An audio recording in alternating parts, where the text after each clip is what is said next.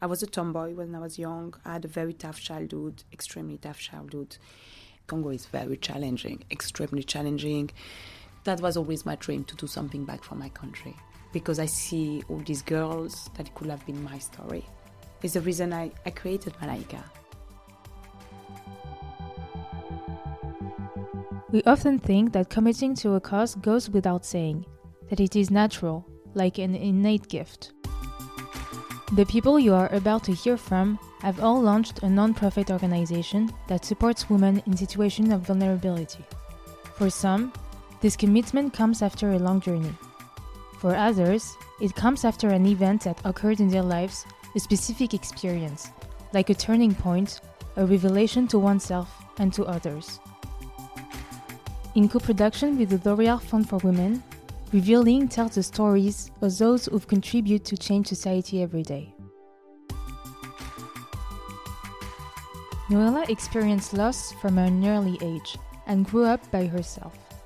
Her resilience led her to work as a model for various brands in the world's biggest cities. But she always knew that she would be fully fulfilled elsewhere. 15 years ago, she founded Malaika, a community center and a school located in the village of DRC, her home country, that empowers local girls with various skills to prepare them to be leaders and key players in the world.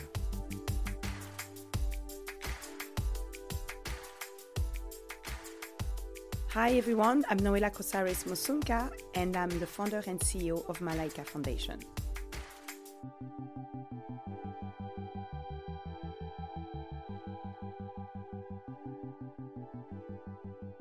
I was born in Congo. My father died at uh, when I was five years old. I was the only child. My mom got me when she was 17, so she was young. When my dad died, it was, I think, one of the most crucial times, point of my life, because my mom lost everything. She lost her husband, she lost her home, and she lost me. She didn't have money to to keep me, so she decided she wanted me to be educated, and she gave me away to live with relatives in Belgium. So I grew up from families to families. And I didn't see her for 13 years. I spoke maybe twice on the phone with her, have a few letters with her. But I was very upset with her. I'm a mother of two children now. My daughter is eight and my son is 11. So, what you want as a child, you just want love. You just want your mom or your dad. So, to grow up without a mom and dad, it makes you very strong, very resilient. You cannot fall down. And for me, the sacrifice that my mom did, I wanted to make her happy and proud. And I put all my energy in my study. But I have always this feeling, why did you give me away? But I guess when I was 18 and I went to see her back after 13 years and seeing the way she was living, she was a broken woman under her privileged ways she was living, very poor. And uh, that was another wake up and crucial times in my life. And seeing the potential, the beauty, the culture of Congo so much. It's, it's an amazing, beautiful country. It's such a powerful, giant country in the middle of Africa. And uh, you just need to elevate them with education, the youth, the, the girls, the boys. That was always my dream to do something back for my country because I see all these girls that could have been my story. It's the reason I, I created Malaika. I study business management. I was an extremely good student. I work. I was a tomboy when I was young. I had a very tough childhood, extremely tough childhood. But growing up as a child, uh, growing up as a tomboy, I never really felt uh, very feminine. I never really felt having a lot of friends. But when I started to grow my hair, I have this femininity that came, and so many people were stopping me to do modeling, and I was like, no, I have to study, I have to work. My mom sacrificed so much but then more and more people were stopping me, and I, I was a very career-driven person. So when I, I finished my study, I, I went to London because I wanted to learn English. I always dreamed to work for big corporate or big NGOs. And um, my friend entered me in Agent Provocateur campaign, and I was one of the winners. And from this moment, um, my career completely took a different turn. And my agency, my modeling agency, sent me to New York to live. Uh, so I, my career was very successful from New York and London. But inside myself, I always have this voice that I wanted to do something, impact.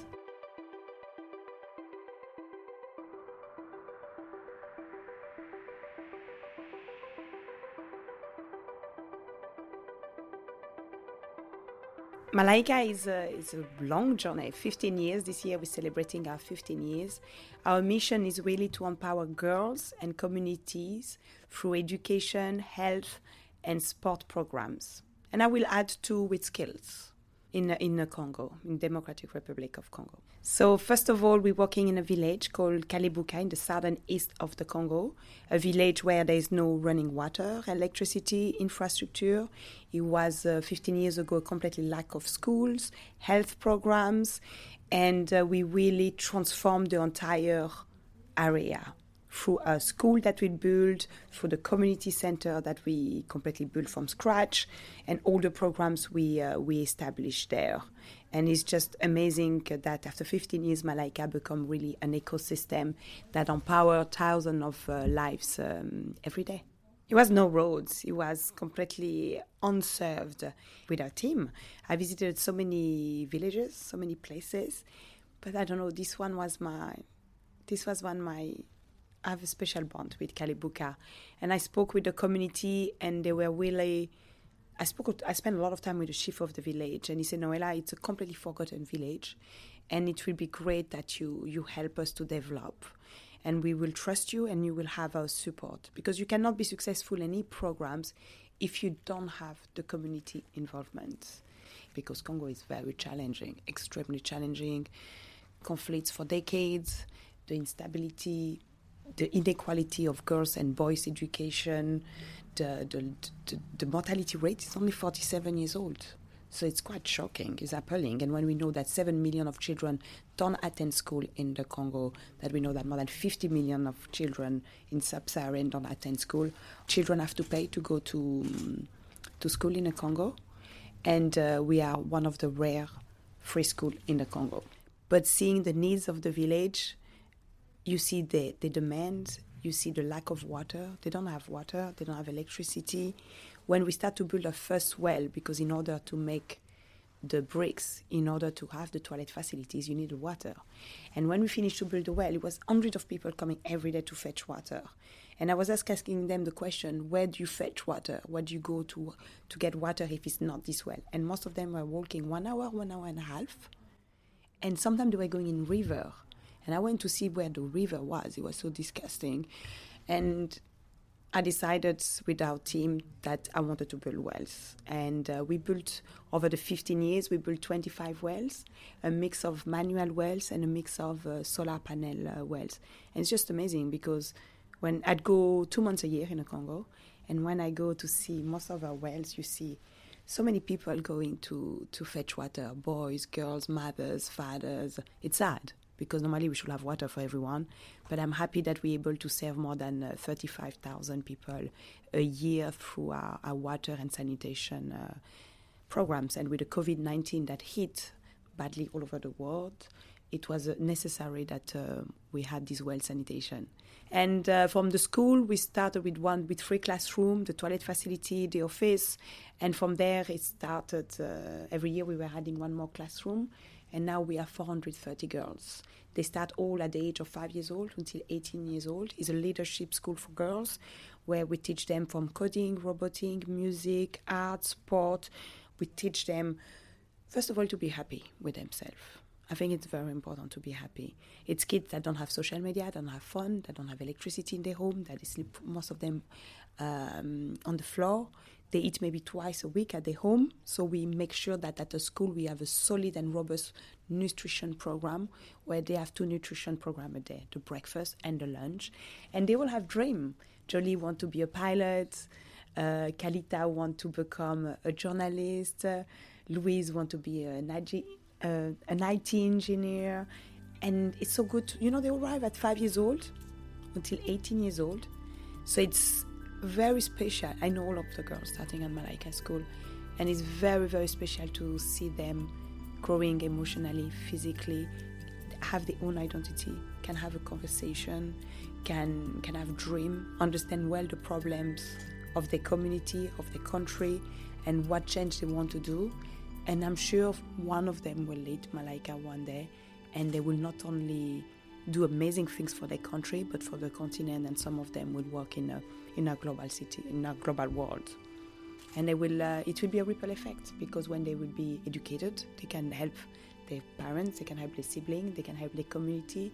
But actually, it's you cannot have a school without the community center because the community center is a very special place where the parents, the youth, the brothers, the fathers, the the, the, the, the, the so many boys, they all come to play sport but there's only one condition. They can play sport but they have to go to study at a center.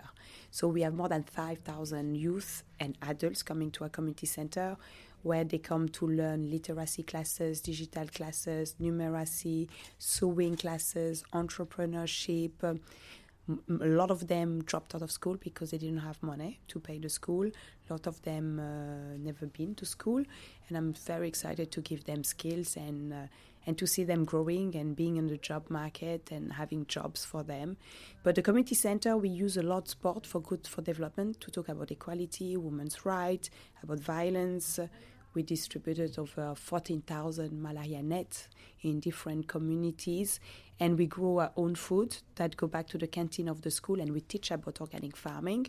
So the ecosystem is really the school that we built, the community center we lead and we build. We have the agriculture farming, and we have the sport, and we have the health, um, water sanitation over the 25 wells uh, we built. So this year uh, we're launching the blueprint, the toolkit of Malaika. It took us nearly three, four years to write it.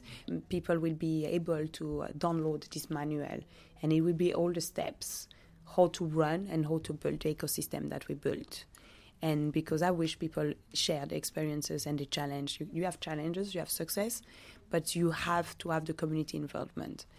When a family has money, they will send their boys going to school, and the girls will help at home with a different course task, and they will get married at a very young age, and they will um, they will get pregnant. Our girls at Malaika arrive at five years old until 18 years old. If they were not at Malaika, around 11, 12, or 13 or 14, they will get pregnant and probably married. So, seeing the journey of our girls. Next year, we have the first cohort of Malaika students leaving Malaika. So, we're creating now a student fund to help them on the career path if they want to achieve a university or if they want to attend university, or if they want to um, to go to technical classes or art school or music school, whatever they want to do, we want to be there for them because to have invested for nearly uh, from five to eighteen to the education, we want to make sure that the next few years we we will be part of their this amazing career path they they um, they're taking it costs nearly $600,000 to run all the programs at Malaika. So it's not easy to fundraise. L'Oreal Fund. Uh, it's very great uh, partnership. I'm super excited because um, they are very visionary. Me, I'm a visionary. I'm a builder. I'm an action maker. I love um, to work with people that establish real change and real impact. And Malaika is about impacting, is about data, is about transforming and really um, impacting the next generation of leaders. So uh, with L'Oreal, we've been um, they've been supporting us since this year, and it's all about um, investing in the girls' education at the school and women's at the community. Jolie uh, arrived at five years old at her school. She loves architecture.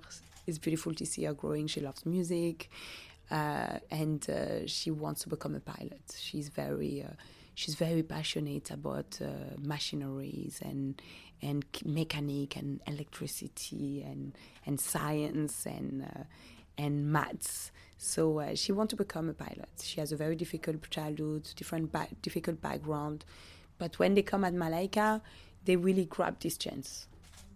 They grab this chance at free school. They grab this chance that they have everything at their school. And we have uh, Amida, Amida, uh, she's in fifth secondary. She's been to at Malaika since five years old. So next year she will be graduated. She she really she's very uh, into agriculture, and she will love. She doesn't understand how come we export so much food.